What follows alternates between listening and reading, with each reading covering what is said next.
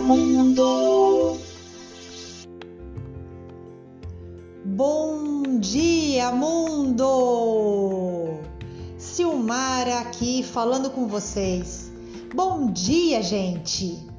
Vamos começar a nossa semana dando bom dia para a vida, agradecendo a Deus por tudo que nos deste até hoje.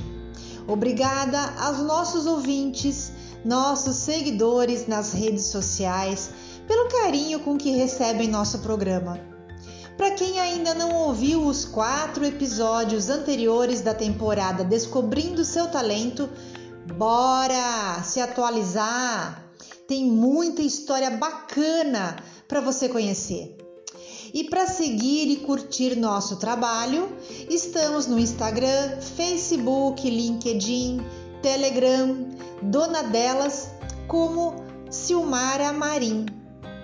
Gente, eu recebi essa semana passada um e-mail de André de Souza Gotti pedindo para explicar sobre empreendedorismo. Ele perguntou: Eu e minha esposa fazemos sorvetes, já somos aposentados e não queremos ficar parados, mas como saber se estamos no caminho certo? Às vezes fico desanimado porque as coisas não saem como a gente espera, né? Senhor André, vocês são empreendedores num Brasil cheio de desafios e oportunidades e não devem desistir de jeito nenhum, senhor André. Então, ó, nosso podcast dessa semana eu vou falar sobre empreendedorismo e vou dar algumas sugestões. Eu espero que possa ajudar o senhor e a sua esposa a se identificar com alguma coisa e conseguir melhorar seu negócio, ok? Então, vamos ao início. Primeiro, precisamos saber o que é empreendedorismo. Você sabe o que é? Então, empreendedorismo é a capacidade que uma pessoa tem de identificar os problemas da sociedade é, ao seu redor e enxergar oportunidades para conseguir atender esse público. Pode ser um negócio, um projeto ou um movimento que provoque mudanças no dia a dia das pessoas. E empreendedor, o que é? Empreendedor é quem começa algo novo, que vê oportunidades que ninguém viu ainda. É quem faz quem sai da sua zona de conforto e coloca em prática novas ideias, sonhos, projetos. Gente, ninguém nasce empreendedor, não. Você vai desenvolvendo seus talentos ao longo da vida, seja pelo seu dom, seja pelos estudos ou pela influência das pessoas que estão ao seu redor. Se você sabe que tem talento e tem visto muita ação e pouco resultado, pode estar faltando alguma coisa. Observe sua semana passada. Quanto tempo você dedicou à sua atividade principal? Você fez alguma coisa para aprimorar o processo? Você pesquisou na internet alguma forma de melhorar a maneira como está trabalhando? Se vem adiando essas coisas, dizendo que depois eu vou fazer. É, não, gente, para tudo. É hora de exercitar a sua autodisciplina. A disciplina de se estabelecer prioridades e a facilidade de trabalhar para se chegar num objetivo são fatores importantes para seu sucesso. Primeiro, defina suas prioridades. Reveja como está desenvolvendo seu trabalho e avalie o que pode ser melhorado. Você tem que ter uma visão do que pretende fazer. Essa visão começa dentro de você, seus desejos e talentos naturais. O que move seu coração? Qual o seu sonho? De onde vem a inspiração para grandes ideias? O que você vê que ainda não existe no mercado? Se o resultado não é o que você deseja, pense no que fez de errado e recomece. Um empreendedor é capaz de avançar independente do que aconteça. O fracasso não faz de você um fracassado. Não leve os erros para o lado pessoal, hein? E lembre-se, atitude positiva é o que te impulsiona a continuar. Mas aí você me pergunta, tá, Silmaria, eu já entendi o que é empreendedorismo, eu já entendi o que é um empreendedor. Mas o que, que eu preciso para empreender? Ter uma ideia inovadora é fundamental, mas não é o suficiente para empreender, tá? Isso porque a arte de empreender, ela requer coragem para você assumir riscos e lidar com as incertezas. Lidar com as incertezas financeiras com incertezas ligadas ao mercado. Além disso, é preciso saber lidar com as emoções quando as coisas não saírem conforme o planejado ou quando o retorno não estiver sendo satisfatório. Também é preciso ter paciência para atrair e fidelizar clientes, para divulgar o negócio, para conquistar o espaço no mercado e alcançar o sucesso que você tanto quer. Mas isso não é motivo para desânimo.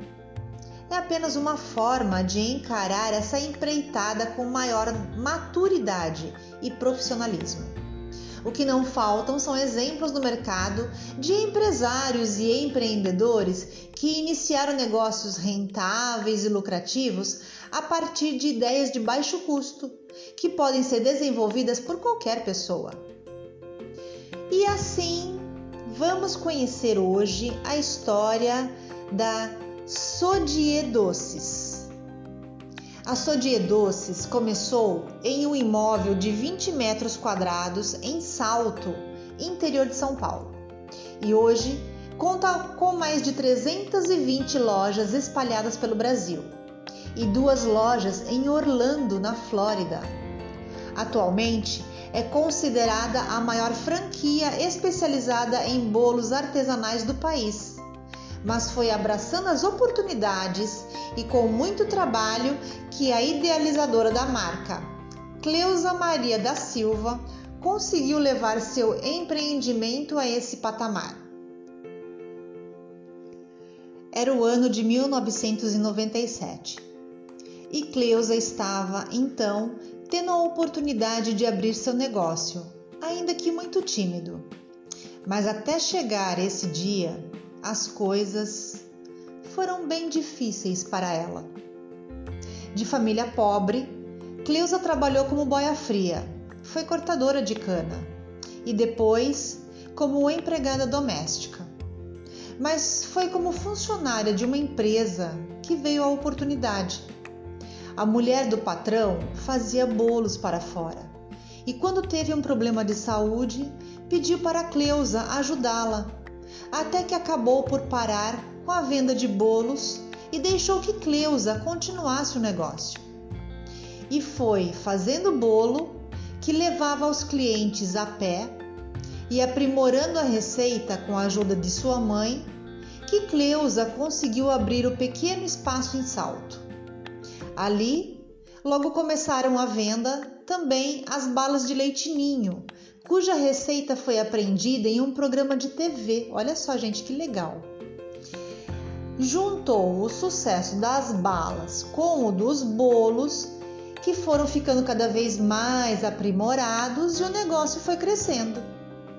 Quatro anos depois, mudou o empreendimento para um espaço de 80 metros quadrados quatro vezes maior do que o primeiro, tendo como sócios irmãos e ex-funcionários.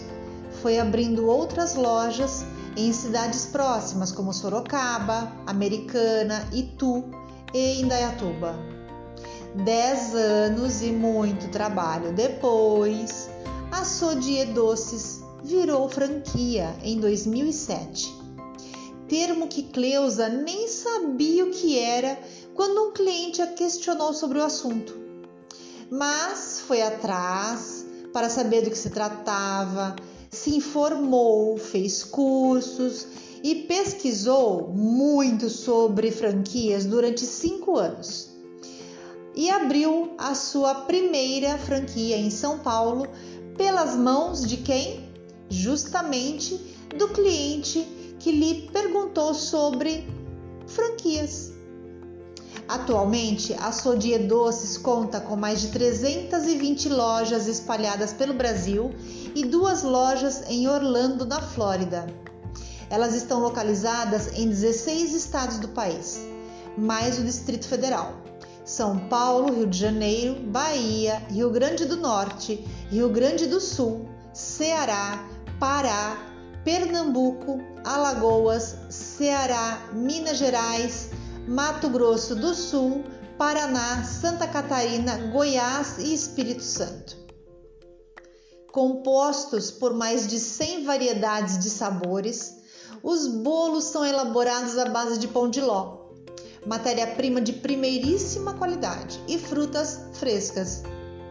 O cliente pode encomendar o bolo inteiro, que pode ser feito em cerca de uma hora, ou uh, em fatias.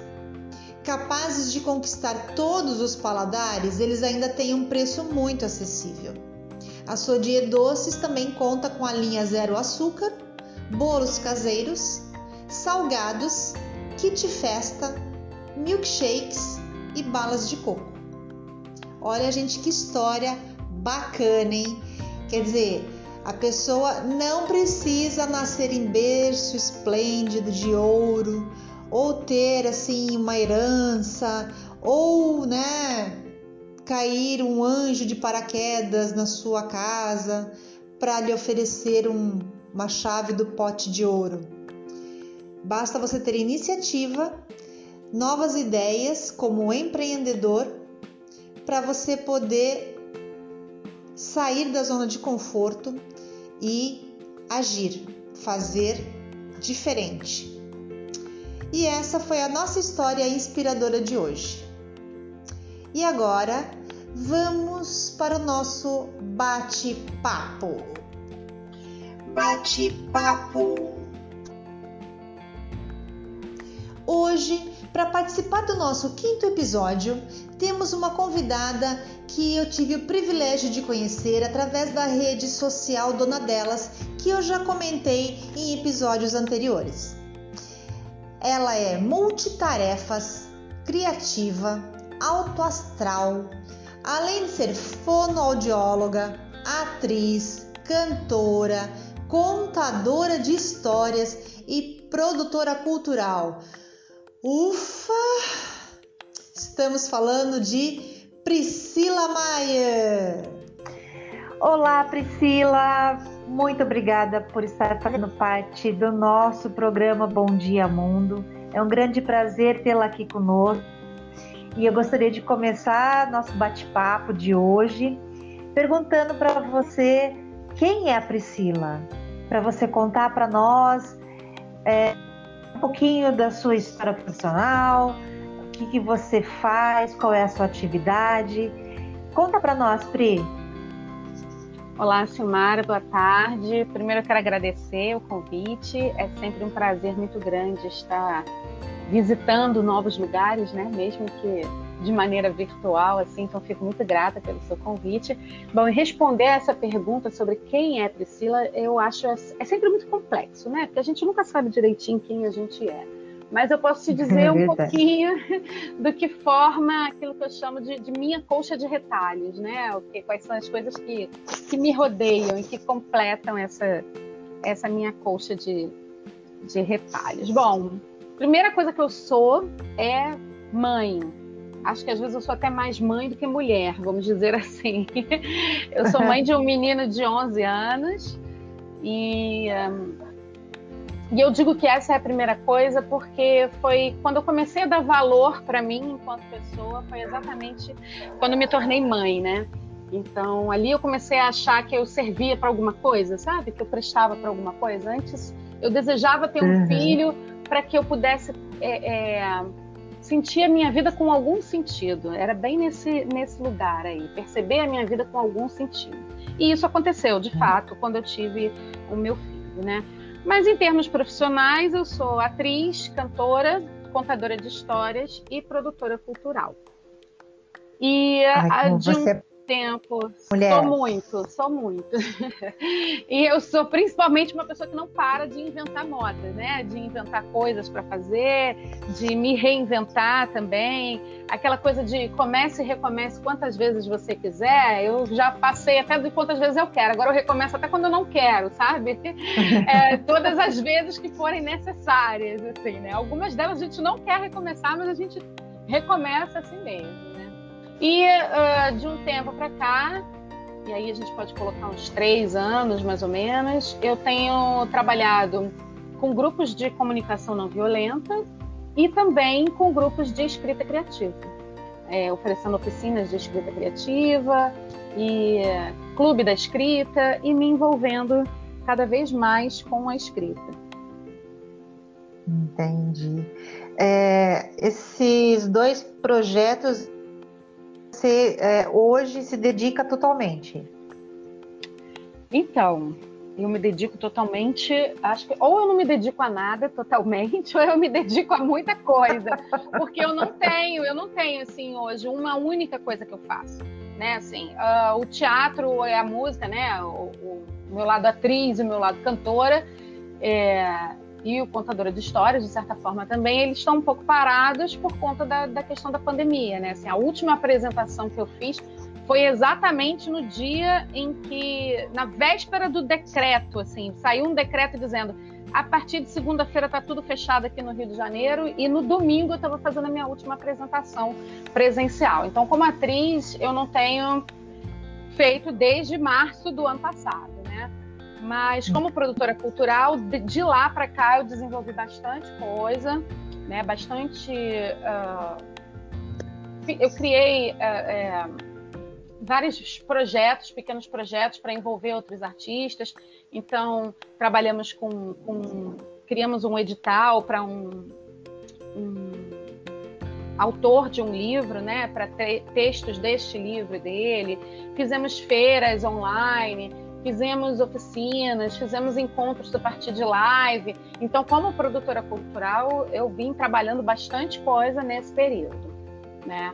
Uh, nesses, nessas atividades relacionadas à escrita também, né? Foi ele, eu já realizava atividades com a escrita criativa antes da pandemia e daí eu migrei para o mundo online, né? Para encontros através da, da, internet, do Zoom, do WhatsApp, né? Essas, essas ferramentas que nos permitem manter as pessoas por perto, vamos dizer assim, mesmo distantes. Mas você, assim, tudo está interligado, né? É, a parte artística sua é, é, é muito forte. Mas é, antes de você ser o que tudo você é hoje, você começou com qual uh, uh, atividade primeiro, para depois puxando para outras e chegar até hoje?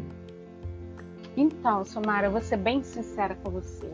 A primeira coisa que eu fiz em termos profissionais, vamos dizer assim, não tem absolutamente nada a ver com o que eu faço hoje. Uh, quando eu fiz o meu segundo grau, né, o ensino médio, eu fiz um segundo grau técnico em processamento de dados. E daí eu comecei a trabalhar com isso ainda aos 16 anos, na, naquela época em que eu tinha 16 anos, as pessoas de 16 anos podiam trabalhar, né? Assim, é, mesmo não existia o programa de jovem aprendiz, mas a gente já trabalhava. E comecei com isso. Depois, para fazer uma faculdade, eu vi que aquilo ali não era minha, não era do meu interesse e não era por ali que eu ia seguir. Então, optei por fazer uh, faculdade na área da saúde mas eu estava tão certa do que eu queria fazer que eu prestei vestibular para cinco universidades diferentes e para cinco carreiras diferentes também. E aí tão eu certa cursei, que você estava. Né, tão certa que eu estava. E daí eu cursei aqui, eu passei, né, nesse, nesse lugar. E eu fui fazer e fiz fonoaudiologia. Eu sou fonoaudióloga. E eu ah. trabalhei com a fono durante 13 anos depois da minha, da minha graduação, né? Fiz, aliás, eu fiz a faculdade, depois eu fiz uma pós-graduação em fonoaudiologia hospitalar. Depois eu fui começar a trabalhar como fono. Nunca trabalhei com fonoaudiologia hospitalar, mesmo tendo feito a pós-graduação em fono hospitalar. E enquanto eu fazia, uh, enquanto eu já atuava como fono, em 2012 eu ouvi na, na, rádio o anúncio de um curso de teatro que ficava próximo ao meu trabalho, né, ao meu consultório, que era no centro da cidade, aqui do Rio. E eu fui e me inscrevi nesse curso de teatro, porque era lá, lá perto, então eu conseguiria sair do trabalho e ir para lá. Me inscrevi, na verdade, na audição para esse curso. E fui com bastante medo. Eu me lembro que liguei para minha mãe e falei para ela: Ah, mas eu vou fazer, nunca fiz uma audição. Eu achei que era só se inscrever e pronto. Quando eu liguei para lá, que fiquei sabendo que era uma audição e tal. E aí a minha mãe falou: Minha filha, não, não vamos é, é, ficar preocupada antes da hora. Você vai lá, faz o que você achar que tiver que fazer. Se você passar, passou. Se não passar, não passou. Né? E eu passei. Então, em 2012, eu comecei a ver a minha vida mudar né? Em 2012, quando eu comecei a fazer teatro, é, a gente diz que teatro não é terapia, porém quem faz teatro sabe o quanto terapêutico é o teatro. Né? Então ali eu comecei, ali eu já estava casada, eu já tinha meu filho, e ali aquela pessoa que começou a se enxergar como gente na maternidade ampliou ainda mais esse lugar de, de, de se perceber no mundo, sabe? De se perceber é, parte desse mundo, né? E, um, e aí foi o teatro quem fez isso comigo, assim, foi o envolvimento com o teatro que fez com que eu fosse me conhecendo cada vez mais e vendo quais eram as coisas que faziam sentido para mim e não sentido para um cumprimento de regras sociais, vamos dizer assim, né? De você uhum. ter uma faculdade, de você casar, de você ter um filho, de você fazer todas aquelas coisas que manda a, a cadernetinha de regras, mas que não me uhum. traziam felicidade, vamos dizer assim, né? Não me faziam ficar bem comigo mesma. E aí, em 2012, eu iniciei no teatro. E em 2015 eu abandonei a fonoaudiologia, eu abandonei literalmente meu consultório, liguei para uma amiga e falei para ela: "Você quer ficar com todos os meus clientes a partir de segunda-feira? Porque segunda-feira eu não venho, a partir de segunda-feira eu não venho mais". E foi o que eu fiz, não fui mais a partir de segunda-feira.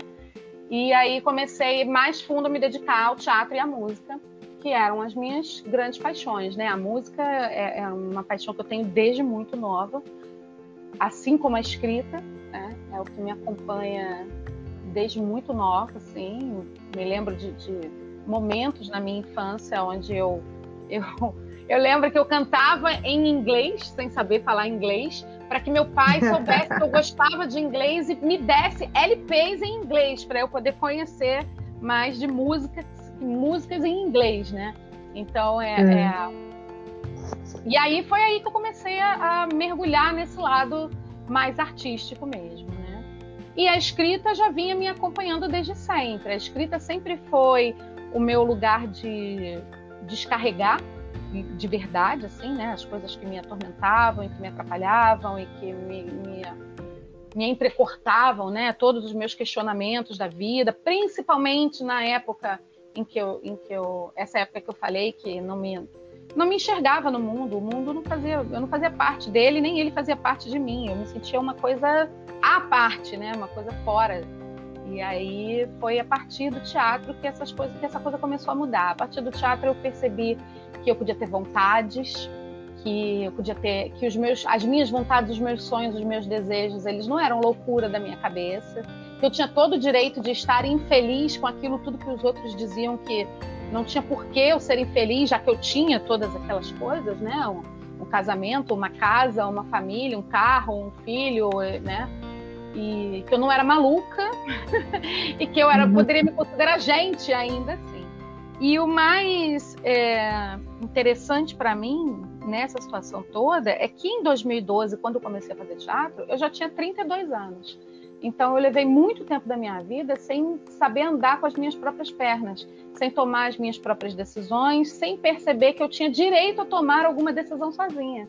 Né? E foi a partir daí que essas coisas começaram a mudar. E, e aí eu considero, posso dizer que eu tenho nove anos de idade hoje, né? Que foi ali que eu uhum. nasci de verdade. Eu fiz é, teatro, é, eu fiz quatro anos de teatro no interior de São Paulo.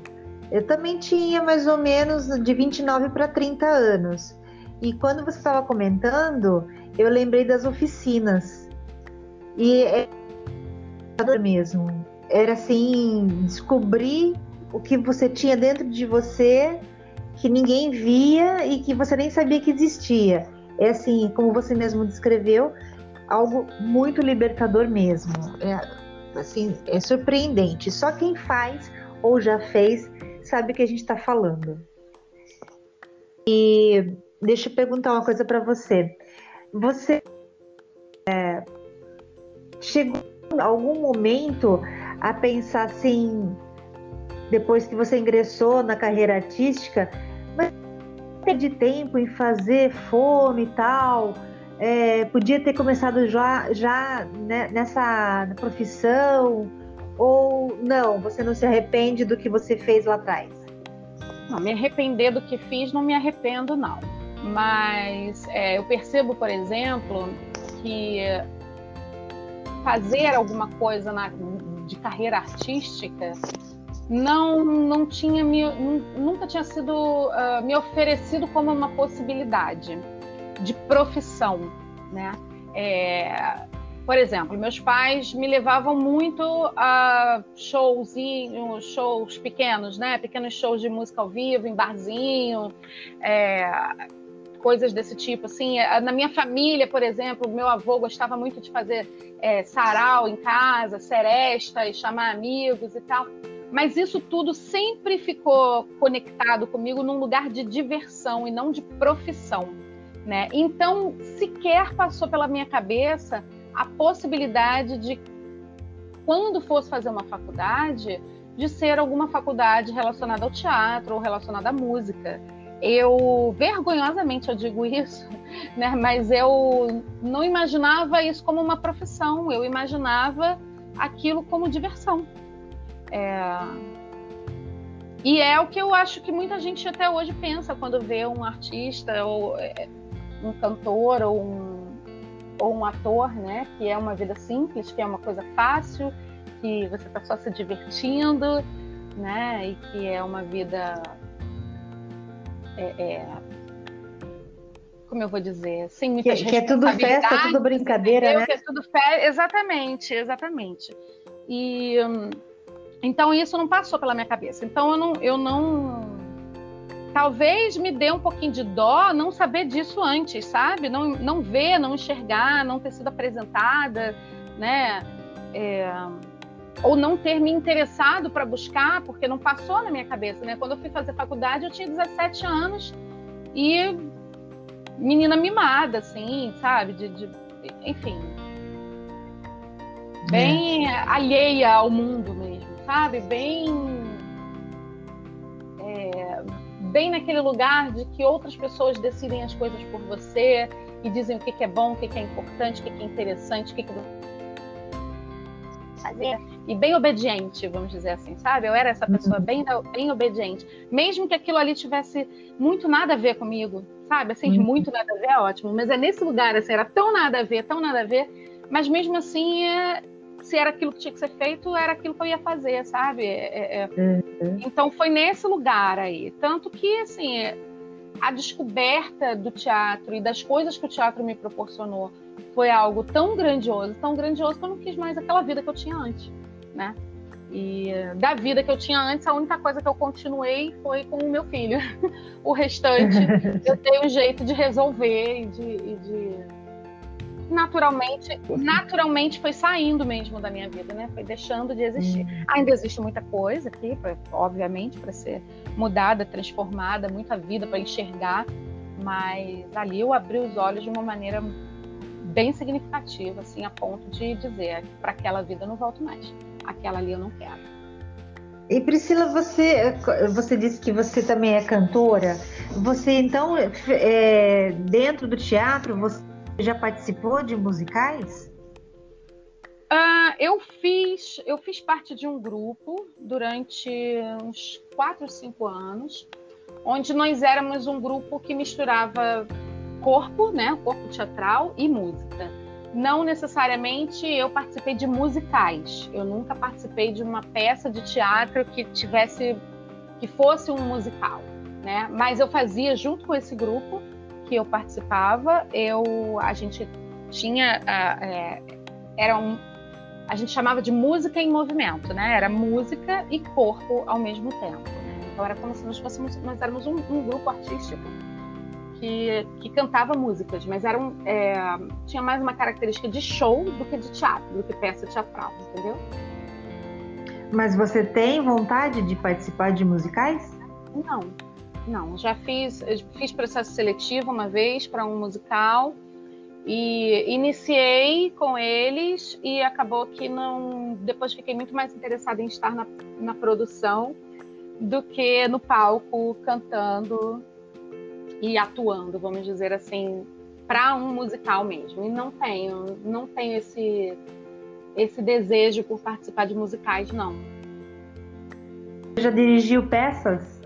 Dirigir não, não sou diretora, eu sou atriz só, só não, que eu acho uhum. que é muita coisa, mas mesmo assim, não, não sou diretora. E não, também é outra coisa que não, não acho que combine comigo. Eu gosto bastante de produção, gosto bastante mesmo porque gosto de, de organizar detalhes, de, de, de, toda essa parte de, de produzir, de botar aquilo ali em cena, né? De estar ali atrás do, atrás do palco e vendo a galera ali funcionando, pro, as coisas funcionando para o público. E gosto de estar no e, palco. E fale uma coisa para mim. Como você também tem essa parte da escrita, você já escreveu livros? Eu escrever livros, não. Eu um, já trabalhei por conta da escrita, já trabalhei na, em três livros, até tenho os três aqui na minha estante, que foram livros de pessoas que tinham vontade e desejo de escrever livros, mas que não sabiam nem não sabiam como é que eu faço, por onde eu começo, né? A minha escrita pode ser, pode estar num livro, né? E aí eu então eu faço junto com esse trabalho de escrita, que é um trabalho que tem uma função de fazer com que a escrita seja um direito de todos. A gente eu, eu estive presente na produção, vamos dizer assim, né, no, no desenvolver desses três livros que estão aqui em casa. E de mais alguns que estão a caminho. Que legal, que bacana.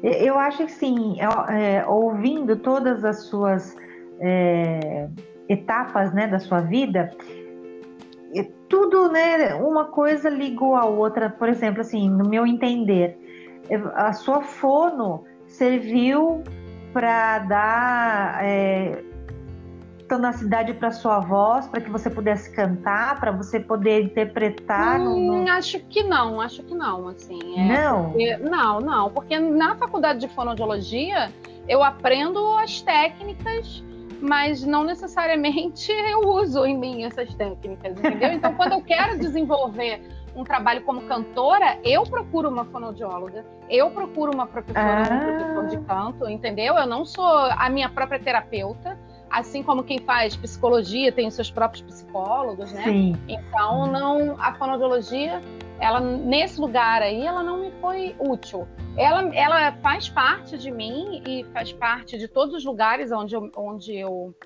me envolvi depois com teatro, com nos grupos que eu participo. Obviamente, eu sempre levei algumas atividades para a gente fazer, para desenvolvimento da voz e tal. Mas enquanto eu trabalhava como fonoaudióloga, minha, especializa, a minha especialidade nunca foi voz, por exemplo. Então, não, não associo uma coisa a outra. É claro que eu percebo e, e que eu entendo que nós somos um, um, um, encadeado de coisas, né? Que uma coisa leva a outra, e sim, com certeza a fonoaudiologia tem uma importância muito significativa na minha vida, até na, na visão de mundo, na, na percepção do desenvolvimento de, de, do ser humano, do desenvolvimento infantil, desenvolvimento muito do que eu aprendi na fonoaudiologia me ajudou bastante no desenvolvimento do meu filho, por exemplo, em como estimular uma criança, como estimular é, é, o desenvolvimento dele, da fala dele e o desenvolvimento é, intelectual dele também. E isso está dentro de mim, claro. Não, não tem um. Abandonei isso para sempre, né? Eu ainda sou fonoaudióloga, ainda assino, a, a, ainda tenho meu registro no Conselho de Fonoaudiologia, então ainda, ainda isso não deixarei de ser, nem se eu debaixa no registro, não deixarei de ser, porque todo aquele aprendizado que eu tive, tanto na faculdade quanto a experiência prática depois, ele reside em mim ainda, né?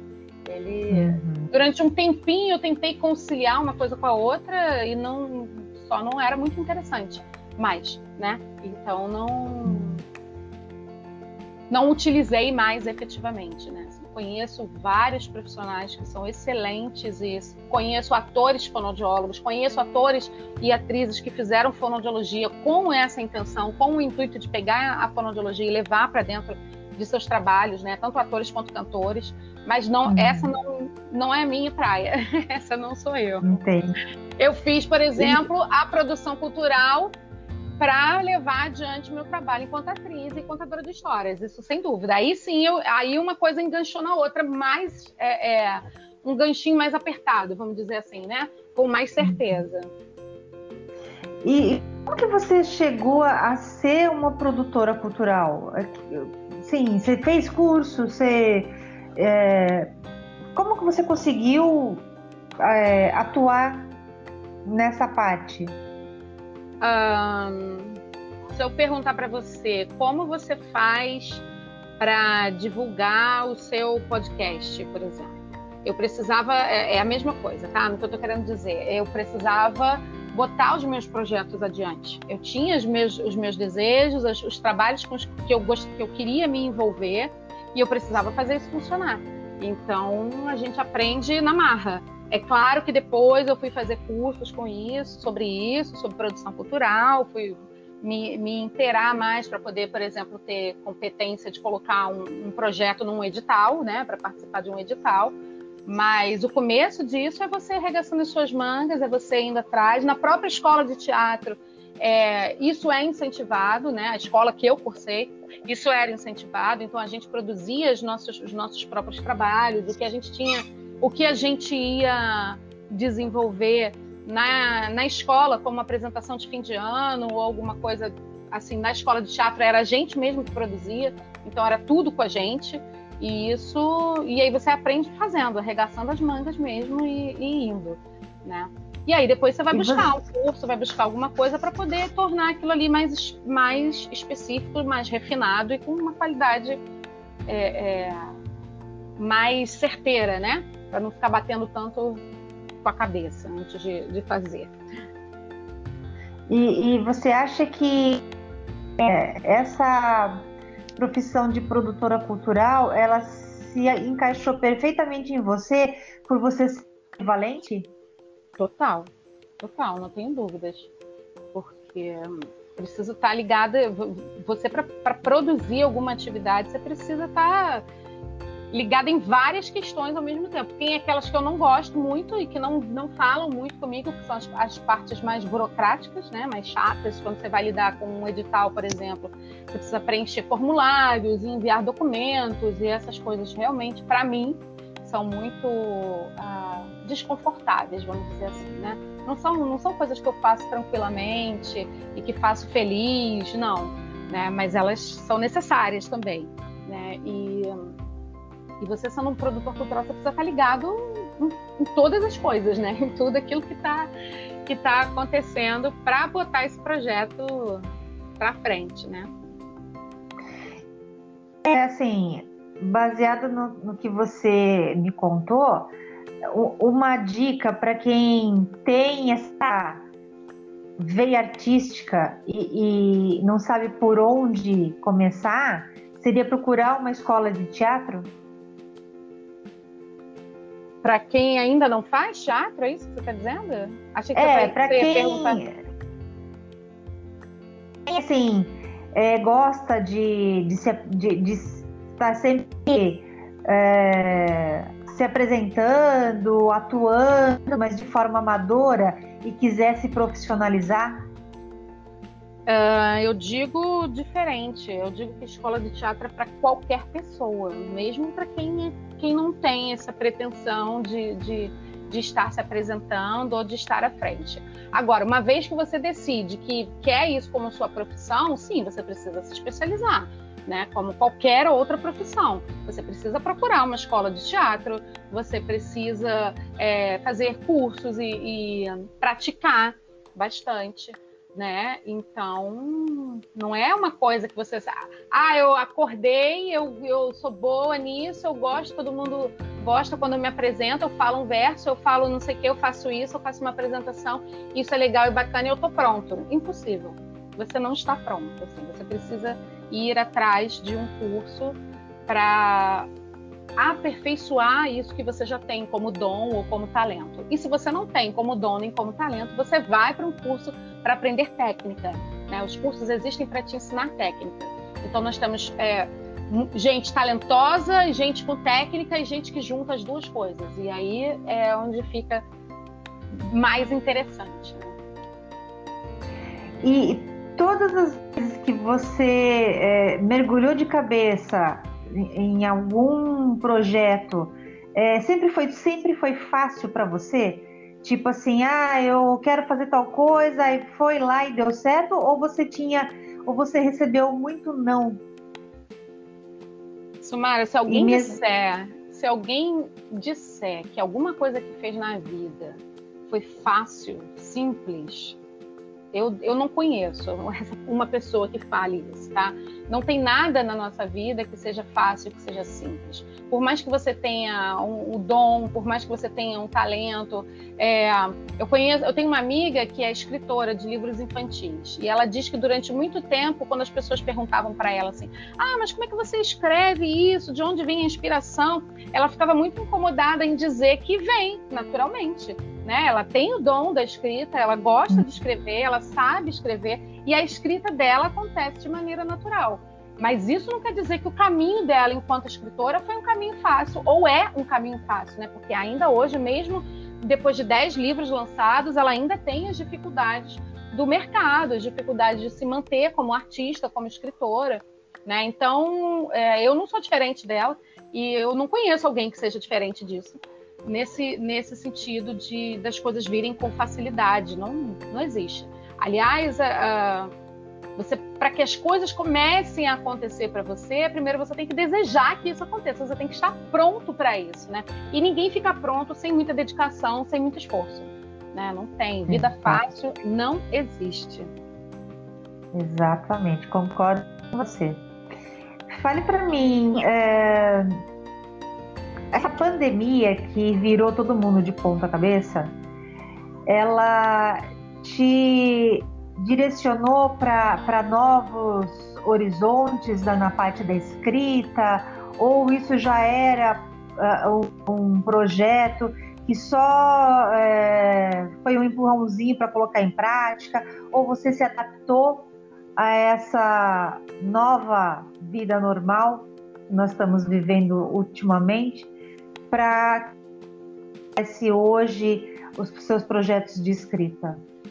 Um pouquinho de cada coisa, né? Assim, a escrita, como eu falei, ela sempre foi muito presente na minha vida, mas ela era presente na minha vida para utilização própria, né? Eu para fazer para mim, para escrever para mim, para botar para fora, né? As coisas que me atravessavam e tal.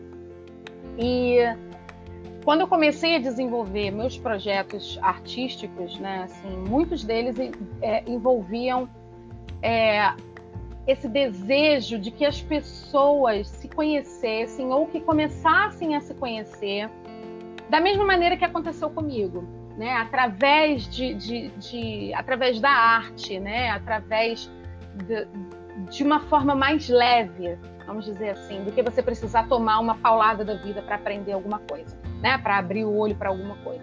Então, é, foi quando eu comecei a misturar as minhas artes, o teatro, a escrita, a música, né, e promover atividades nesse sentido. A escrita sozinha em si, ela nunca tinha sido um, um, um projeto meu, assim, eu nunca tinha colocado em prática alguma coisa relacionada somente à escrita. Daí, quando veio a, a pandemia, e eu não tinha mais a possibilidade de fazer essas atividades de maneira presencial, eu precisei readaptar isso, precisei reformular tudo isso. E aí a escrita ganhou um peso sozinha, vamos dizer assim, né? Ou não sozinha, mas juntando a escrita, o teatro e a música, a escrita ganhou um, um, um protagonismo, vamos dizer assim, né? E aí um protagonismo dentro dos meus projetos. E foi aí que eu desenvolvi, junto com mais dois amigos, com a Susana Dix e o Eduardo Ramos, nós desenvolvemos a plataforma Escrita Cria, que é onde a gente faz os nossos as nossas oficinas acontecerem, né? Então a Suzana trabalha com artes visuais, aquarela, lettering, uh, desenvolvimento de papelaria criativa. O Eduardo trabalha com os cursos e as oficinas dele de produção cultural. E eu trabalho com os cursos e as oficinas de escrita criativa. Né? E a partir daí nós é, somamos as forças, juntamos as forças, em, iniciamos com a, com a plataforma escrita Escrita Cria no dia 1 de agosto do ano passado. E de lá para cá tem sido o, o, um caminho, né? Tem sido um caminho para a gente para estar tá com esses, com esses projetos e essas atividades em funcionamento. Então, eu realizo é, encontros individuais com, com, pessoas que querem escrever, querem desenvolver a sua escrita. Esses três livros que eu falei que eu tenho aqui em casa, eles originaram de encontros individuais com essas com essas pessoas, né? A gente ia conversando sobre a escrita deles e sobre como poderia conduzir isso para chegar efetivamente num livro, né? Uh, promovo encontros com, com grupos de pessoas que acontecem às sextas-feiras a cada 15 dias. O próximo teve um na sexta-feira passada agora e o próximo vai acontecer no dia 7 de maio. E, essa, e esses são grupos onde eu tenho é, um bom número de, de ingressos gratuitos, né? Porque tem o principal foco como principal objetivo esse lugar onde, se você deseja escrever, você é bem-vindo, ponto. É, esse é o princípio. E, e, entender a escrita como um direito, né? Nisso que eu já falei sobre o direito de, de escrever. E, além disso, tem o Clube da Escrita, que aí já é um pouco diferente, onde a gente se encontra toda semana, às terças-feiras, hoje é dia, por exemplo, às terças-feiras. Às 7 horas? Às 19 horas, é. é. Que aí já é um grupo fechado, onde são pessoas que. É, é, é um grupo fechado no sentido de é aquele mesmo grupo que você vai encontrar se você for na semana que vem e for na outra semana, né? Já é uma galera que vem desde agosto. Entra gente, sai gente, mas é aquela mesma essência, né? O mesmo o mesmo grupo, e aí a gente se encontra toda terça-feira às 19 horas. E é um grupo, esse grupo das 19 horas, ele é um grupo de mulheres. A gente chama até de Clube das Mulheres por conta disso. Que naturalmente foi um grupo de mulheres. Assim, na hora de abrir inscrições para esse clube, vieram, foram chegando mulheres. Mulheres, e quando vimos, éramos só mulheres. Então definimos que esse seria o horário do Clube das Mulheres, né? E, então a gente se encontra toda terça-feira às 19 horas e trata de assuntos diversos do universo feminino, mas não só necessariamente do universo feminino, né? Então a gente está aberta a ser, a ser espaço de troca, espaço de escrita e espaço de apoio, né? De um, uma rede de apoio umas para as outras. E isso tem sido muito interessante e importante nesse tempo de pandemia, porque a gente pode mesmo contar umas com as outras ali, né? Nesse, nesse lugar do apoio emocional. E e tem feito a diferença na minha vida, principalmente. Quer dizer, especialmente eu posso falar da minha, mas também posso falar um pouco pelas outras meninas que estão lá, porque elas continuam lá, né? Porque ainda é interessante, a gente ainda, ainda faz essa troca. Então, é, na escrita, esse é o lugar que eu estou mais envolvida. Né? Fora os meus escritos para atividades teatrais, os textos que eu escrevo, que quero, botar, quero levar para o palco, né? que eles também vão vão nascendo, né? Vão nascendo da minha escrita pessoal. E esses projetos da, do Clube da Escrita e uh, os outros que você comentou, depois que a pandemia terminar e que você voltar a ter tudo presencial, você vai continuar? Posso ser bem sincera com você, Samara? Não sei Não sei, e aí esse não sei não é nem para o positivo nem para o negativo, é porque eu não estou nesse momento com vontade de pensar no futuro, não. porque é, a cada vez mais que eu tenho é, buscado contato comigo mesma e a escrita, o teatro me leva nesse lugar, a música me leva nesse lugar e a escrita potencialmente me leva nesse lugar do autoconhecimento, menos eu tenho vontade de projetar, sabe? De fazer Entendi. planos e até porque esse lugar da pandemia trouxe muito para gente essa necessidade de viver o momento presente, né? E é. o que eu percebo é que quanto mais eu consigo estar no momento presente, mais eu absorvo de coisas positivas do universo de uma forma geral, né? O momento presente ele me traz paz, é com isso que eu preciso lidar. Então eu não tenho não tenho pensamentos para lá, né? Eu não tenho pensamentos é, com relação a coisas que sejam muito definitivas, sabe? Ah, eu quero definir isso aqui para minha vida. O que eu sei hoje é, eu faço os grupões de escrita, eu faço o clube da escrita, eu faço os encontros individuais com escrita, tanto com crianças quanto com adultos, e isso está me fazendo muito bem. Então é assim que eu tô pensando, literalmente um dia de cada vez, sabe? E tendo, me dando esse direito a essa liberdade de estar vivendo um dia de cada vez, sem pressa ou sem pressão em cima de mim. E eu acho que é por isso que está sendo tão gostoso, assim. Então, porque está num lugar de curtir. É, é, eu curto isso que está acontecendo, né? Isso que eu estou fazendo. Eu curto esse, esse lugar. Então, enquanto não tiver nada que transforme isso em algo que não seja mais prazeroso, né? Eu acho que como qualquer outra relação, eu tenho com essas atividades de escrita uma relação de tá bom para mim, tá bom para você, então a gente continua. Uhum. E então vamos concluir que de uma certa forma é, é, o caos que a pandemia causou é, teve o um lado bom para você. Eu acho que de to todas as coisas que nos acontecem tem um lado positivo e um lado negativo, né? Algumas uhum. dessas coisas têm um, um, foco mais no positivo e outro mais no negativo, mas todas elas têm o positivo e negativo. A vida é o que ela é, né? Não, não, não dá para a gente ficar pensando no que teria sido se tivesse sido ao contrário ou no que poderá ser se a gente fizer a partir de, de alguma coisa. Acho que, que não. Acho que é, Cabe a nós nos situarmos e nos equilibrarmos diante das coisas que vêm, que vão se apresentando, né? Cabe a nós é, é, diante de uma atitude, de uma situação, que atitude que eu vou tomar, o que é que eu vou fazer a partir de agora, né? Com relação a isso. Então, para tudo vai ter sempre o lado positivo e o lado negativo. Essa é, é que muita gente fica de, de enxergar, né? É, é que muita gente fica presa no se eu tiver se eu ficasse, se eu fosse, né, no ser e, e não e, e, aprove e não aproveita o tempo, né, o momento para poder fazer alguma coisa, para poder sair da, do, do mesmo lugar e, e, se reinventar, né? Vai ficar então, esperando? Vai é. ficar esperando é isso? Porque eu não, eu não, eu não, não consigo é, é nem ficar vivendo nesse lugar, ah, se eu tivesse feito. O se é um lugar que não existe, né? Ele não existe. Exato. Eu não tenho como saber o que aconteceria se por um acaso eu tivesse feito ou deixado de fazer determinada coisa. É, é tudo isso que eu penso é, é invenção da minha cabeça, né? Invenção da minha mente. É uma projeção que eu acho do que poderia ser, né? Mas e aí, fora isso, é o quê? Você vai, você vai, ficar aguardando? Eu vou aguardar a pandemia passar, é isso? Que bom que você pode. É. Se você pode ficar aguardando, se alguém paga as suas contas para isso, bacana, sabe? Aproveita, tira aí esse período sabático, sei lá, faz qualquer coisa, mas é, seja feliz também, de preferência.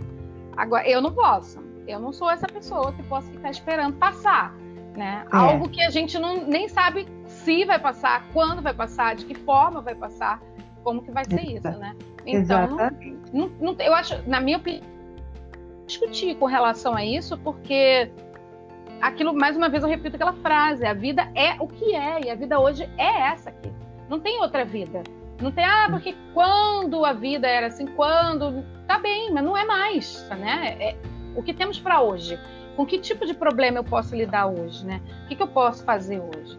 É, tem uma aqui na, na, minha frente aqui em casa tem uma um, eu tenho na minha parede várias frases, várias coisas que eu que eu vou vendo que elas me tocam e eu coloco e de tempo eu troco, boto outra, tiro. E uma delas diz assim: quem sofre antes de ser necessário sofre mais que o necessário. Né? Então, que é uma frase de Sêneca, né?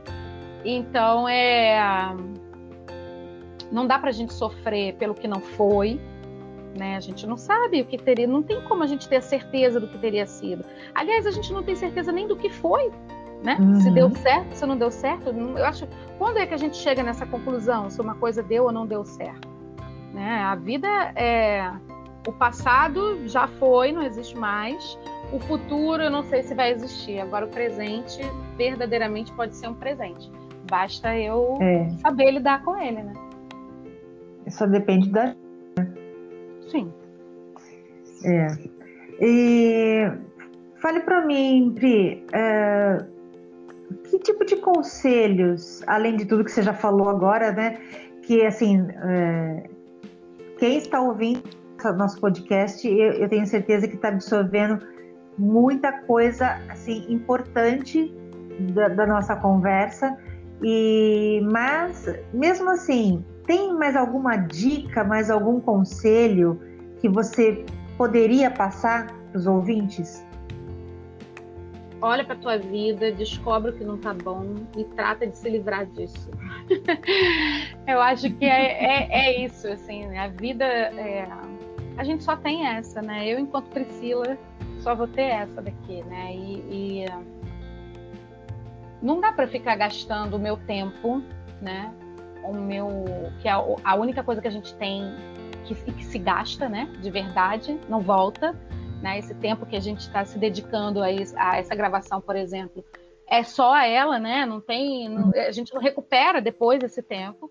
Então não dá para a gente usar esse tempo que a gente tem é, de maneira equivocada, sabe? Ou de maneira é, não satisfatória, que deixe a gente mal, que deixe a gente para baixo. Então que a gente tenha olhos para olhar isso, sabe? Para se, se observar, que a gente tenha ouvidos para ouvir o mundo e as coisas que o mundo tem gritado para a gente sobre o que está precisando, sobre o que está acontecendo.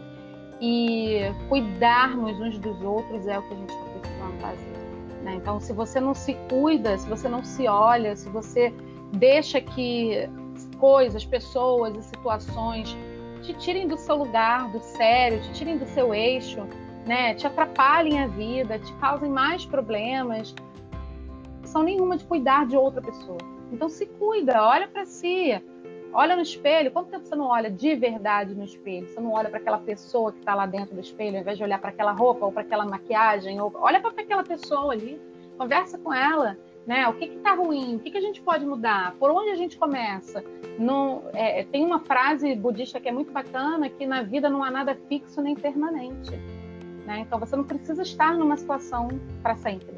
Você pode fazer uhum. diferente, né? Vai ser difícil? Claro que vai ser difícil, né? Qualquer mudança é difícil. Mas se você começar hoje, você começa, essa mudança chega mais rápido, né? Se você uhum. já tivesse começado há um mês atrás, quando você pensou nisso, você já teria um mês caminhado durante o um mês. Então tudo é, tudo é hoje, é aqui que a gente resolve as coisas, né? É hoje, é agora que eu vou decidir o que, que eu quero fazer. É agora, é, é cada decisão nossa, cada escolha nossa traz uma consequência e cada escolha tem também uma coisa que você renuncia. Então, ao que, você vai renunciar? Né? E em nome de quê? Deixa eu olhar para minha vida aqui, deixa eu ver o que, que eu estou precisando mexer, né? E, e, eu não sei se, se conselho serve para alguma coisa, não, mas eu acho que isso é uma boa ideia. Prefiro dar uma ideia do que um conselho. mas é perfeito, você falou tudo. É, Pri, agora é o seu momento de jabá. Fala Mais aí um o seu né? contato, né? é, seu telefone, se você quiser, seu e-mail, Instagram.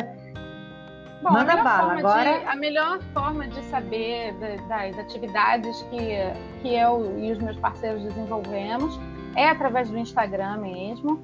Nosso Instagram lá é escritacria, tudo junto.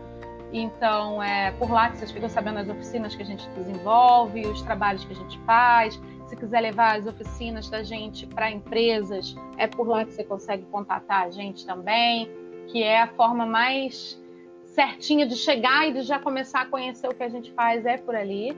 E a mesma coisa pelo e-mail, escritacria.gmail.com, também chega na gente. É, é...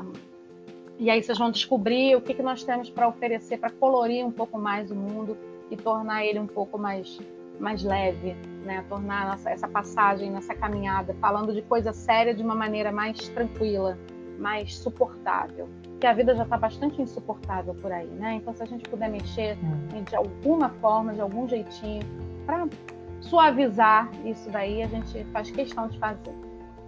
E aí, convidar. Que lugar do Rio que você... Desculpa, de que lugar Pri. do Rio que eu sou? É isso que você ia perguntar? É. Eu sou carioca suburbana.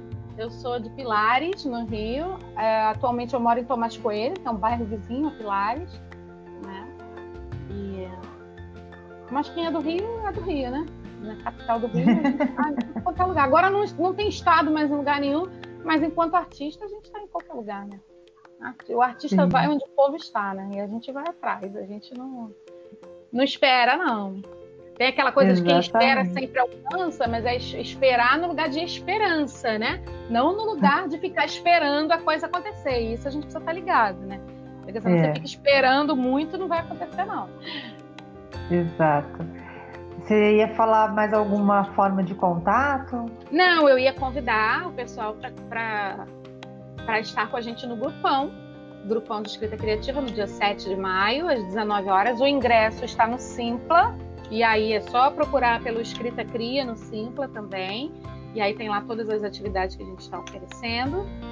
E, e aí estão todos convidados. Os ingressos são gratuitos. Só ir lá e se jogar na oportunidade, né? E o Clube da Escrita ainda tem ingresso ou não? Sim, o Clube da Escrita ele também é aberto permanentemente. Você pode entrar a qualquer momento.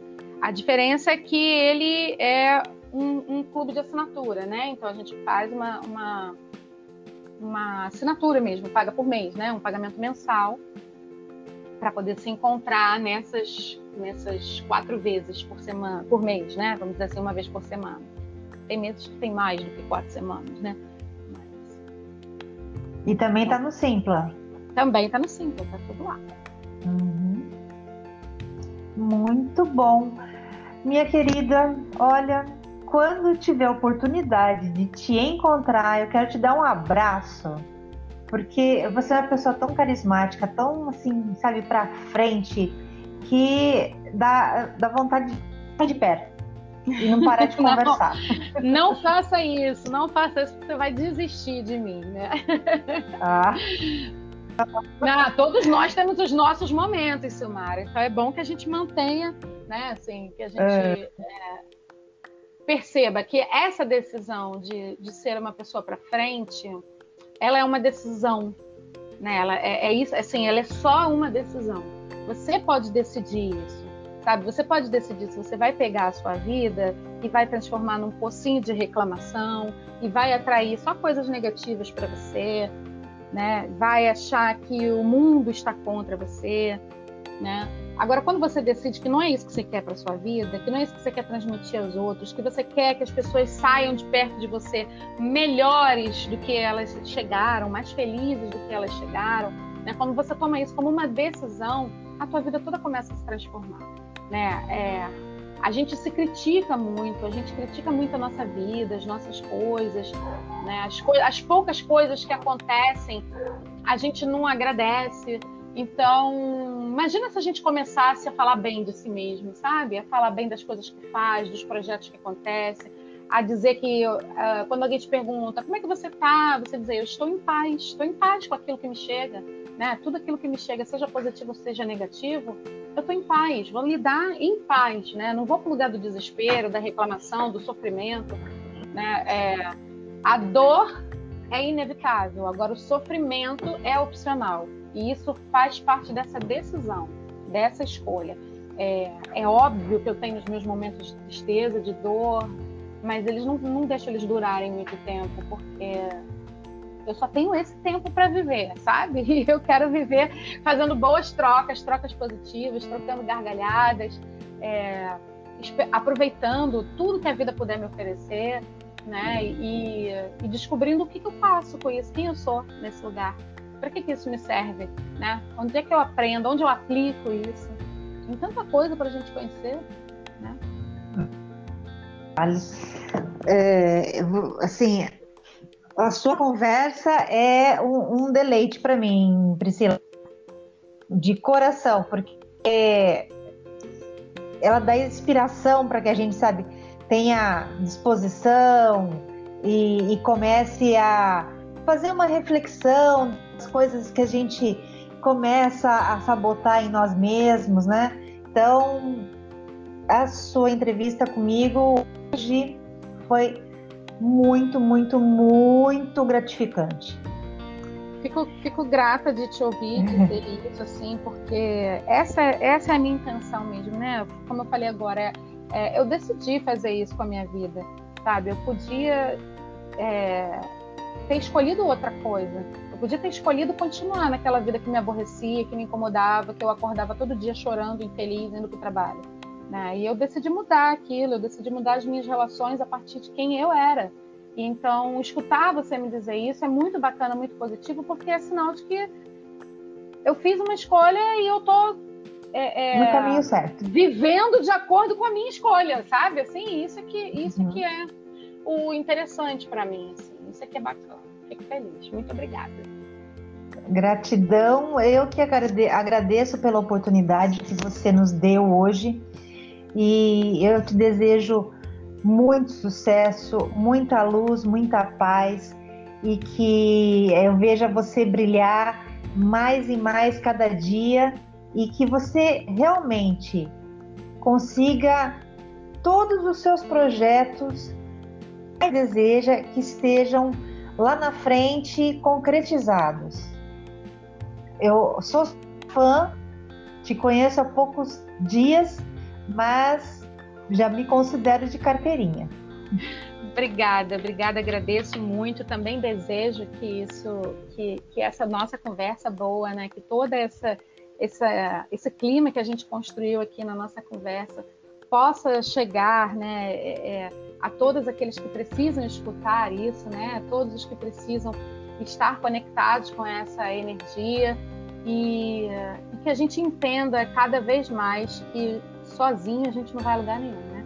Juntos somos mais fortes e que eu quero juntar a minha energia com a tua e a gente vai transformar isso daqui em um lugar muito melhor, com melhores possibilidades para a gente viver e se descobrir.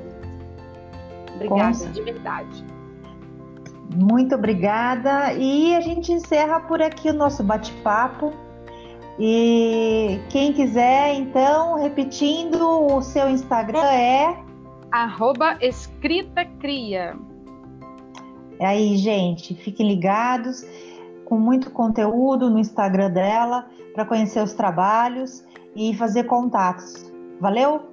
Obrigada, Pri. Um grande beijo no seu coração e sinta-se abraçada por mim, viu? Beijo grande. Devolvo o um abraço com o maior prazer. tchau, tchau. Tchau. Este foi o quinto episódio da nossa temporada Descobrindo o Seu Talento. E quero reforçar o meu convite a vocês. Estamos abrindo espaço para projetos de podcast que queiram torná-los parte da nossa programação Bom Dia Mundo. Uma vez por semana ou quinzenal, disponibilizamos de terça a sexta para formar nossa programação semanal. Obrigada a você que ficou com a gente até agora e a todos que estão acompanhando nossa programação. E semana que vem tem mais, hein? E quem tiver sugestões de conteúdo, perguntas, dúvidas sobre carreiras, empreendedorismo ou qualquer outra ideia, manda pra gente, manda pro nosso e-mail descobrindo seu talento hotmail.com. Fiquem com Deus Sintam-se abraçados por mim. Tenham todos uma semana abençoada e que Deus nos proteja.